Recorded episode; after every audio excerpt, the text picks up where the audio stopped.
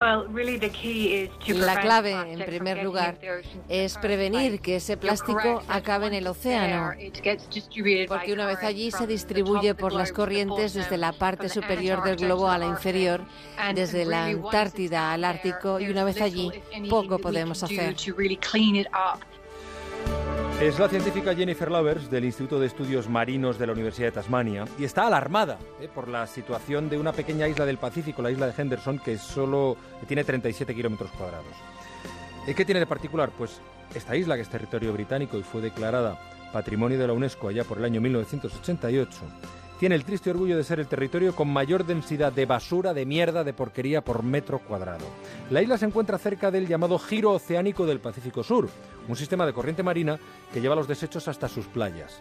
Según los expertos, cada día se depositan 3.570 residuos que van desde botellas de plástico hasta redes de pesca, cepillos de dientes, en fin, todo lo que usted pueda imaginar que es porquería que hay en el mar. Estos despojos llegan desde Japón, China, Estados Unidos, pero también de Chile, Ecuador, Perú o de países más alejados como Alemania, Francia, España o Reino Unido.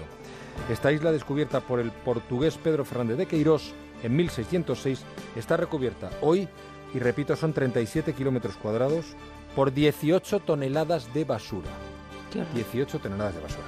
Los científicos pronostican que la situación solo puede empeorar con el cambio climático y el calentamiento global. En la misma batalla se emplea estos días Greenpeace, que hasta el 18 de julio surcará los mares con su buque insignia, el Rainbow Warrior, para concienciarnos de que protejamos nuestro Mediterráneo de plásticos. Desde la ONG se pide que se gestionen bien los residuos y que se acabe con la brutal dependencia del plástico que hoy tenemos. Greenpeace dice gráficamente que van a dar la lata, pero una lata llena de colillas, que es lo único que dentro de poco encontraremos en nuestros, en nuestros mares, objetos de plástico. Si en 1950 la producción de plástico en todo el mundo no llegaba a las 2 toneladas, hoy se producen 300 millones de toneladas de plástico, 8 millones de toneladas acaban en el mar y ponen en peligro las 200.000 especies que habitan nuestros océanos. Juan Ramón Lucas, más de uno. Fundación Cotec, una organización al servicio